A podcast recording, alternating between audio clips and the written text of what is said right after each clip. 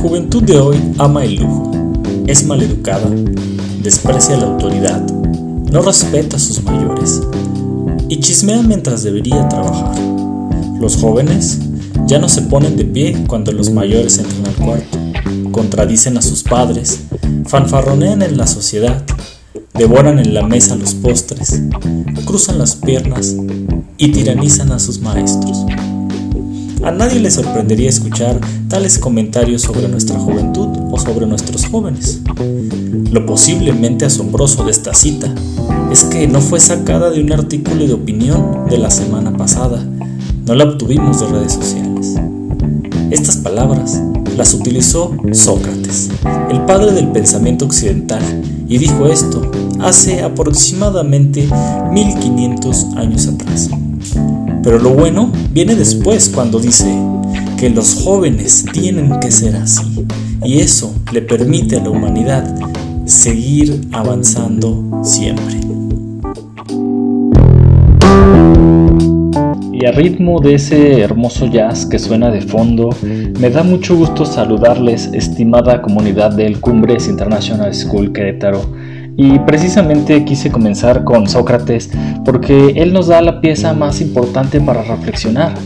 Lo que sucede en la adolescencia, eso de lo que tanto nos quejamos, Sócrates dice que es indispensable.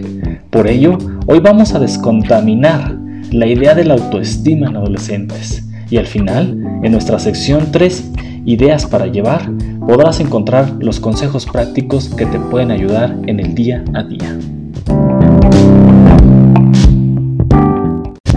El concepto de autoestima está muy contaminado. Se usa mucho por todo el mundo. En parte eso es algo bueno, porque las personas se están interesando por lo que están viviendo sus hijos.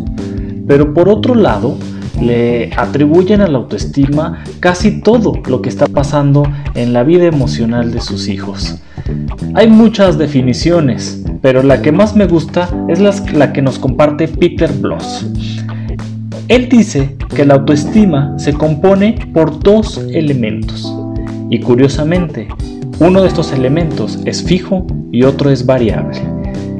Y habla de el amor propio y el autoconcepto.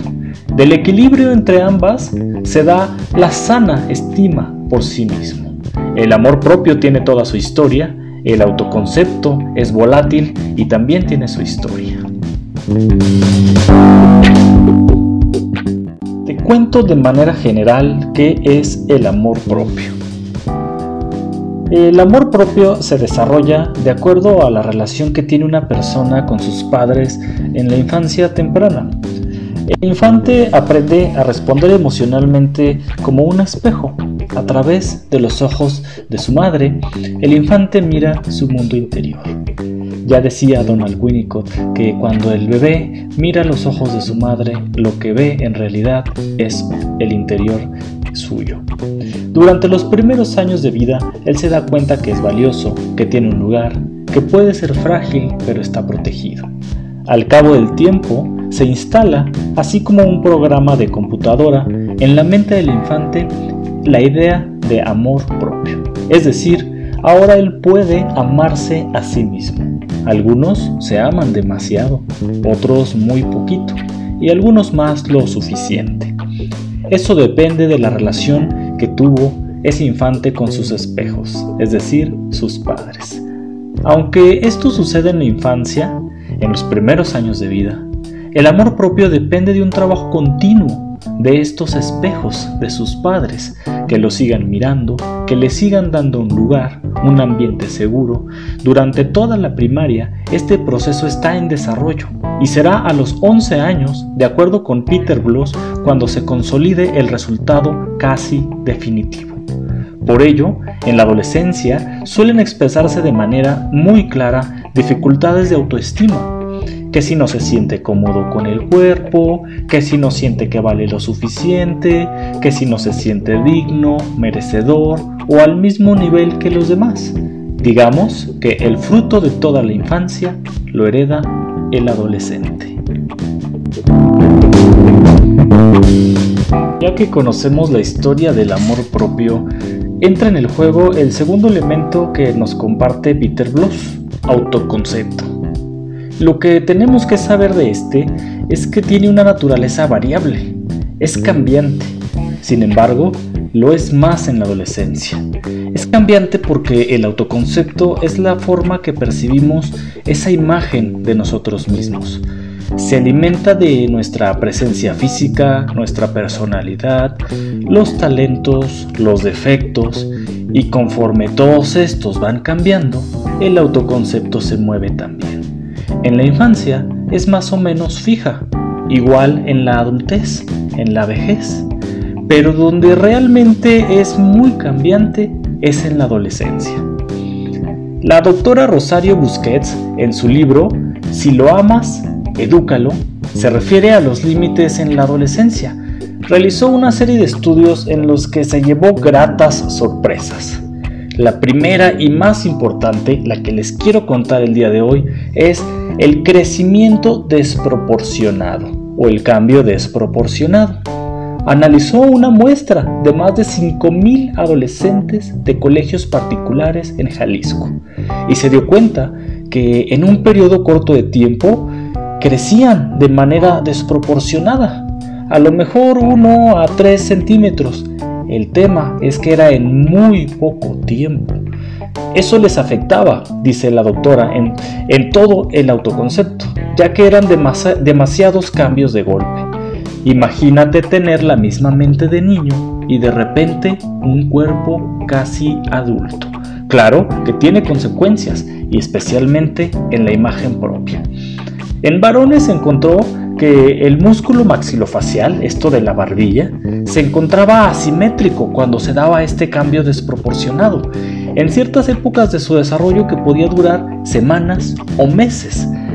Esta simetría provocaba que estos adolescentes varones dejaran su boca abierta, en ocasiones hasta por 3 o 4 horas, no cerrarla al 100%, casi todo el día, o de lo contrario presentaban cefaleas o dolores de cabeza eh, leves a moderados.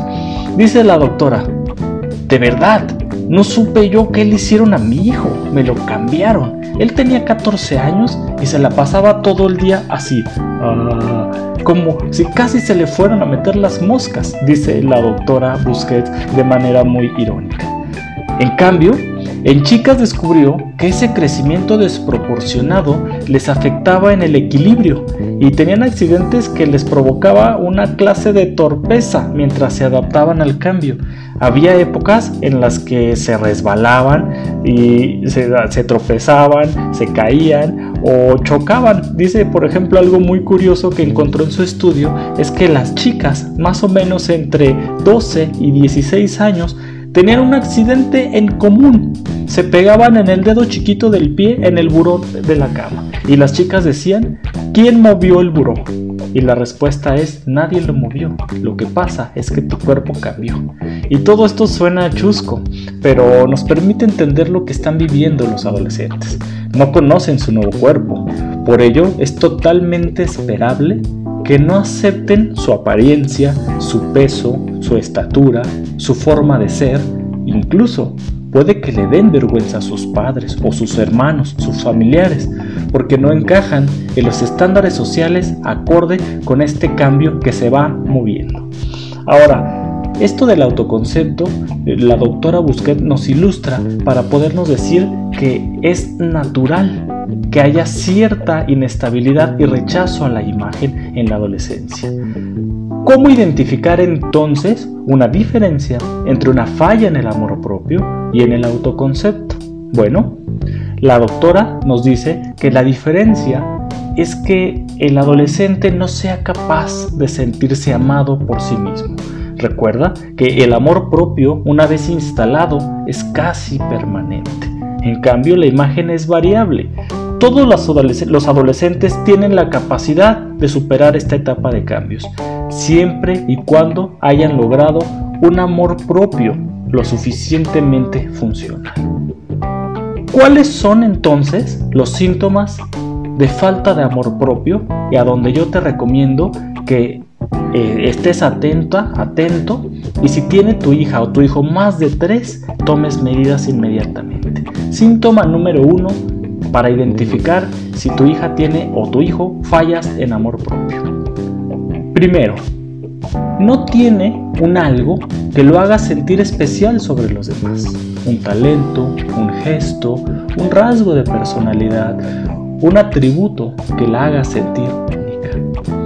Número 2. Se siente uno más del montón y no tiene deseos de destacar.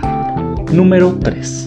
Los cambios en su imagen en la adolescencia le pueden detonar aspectos alimenticios o depresivos.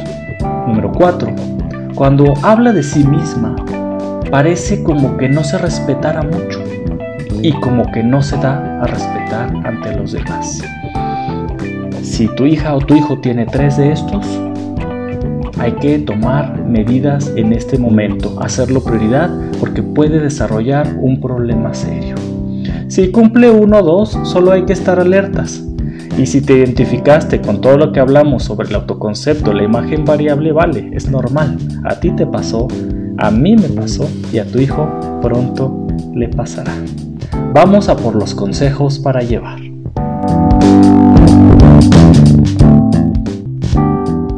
Tres consejos para llevar. Número 1. El amor propio es la parte principal de la autoestima. Si encontraste algo que te preocupa con tu hijo o con tu hija, es hora de ir a con un terapeuta, no te lo pienses más. Número 2. Acepta tu parte. Una falla en la autoestima de tu hijo es un asunto de familia, no solo suyo. Número 3. Dile esto a tu hijo. Nunca, nunca harías algo para que yo te ame menos. Mi amor y aceptación por ti son incondicionales. Encuentra muchas formas distintas de hacérselo saber Usa sinónimos, cambia la frase, pero díselo todos los días que puedas. Como espejo, en su alma, en su ser, en sus emociones. Esto puede ser la diferencia para que ese amor propio se instale positivamente y definitivamente. Muchas gracias, te esperamos en nuestro siguiente episodio. Saludos.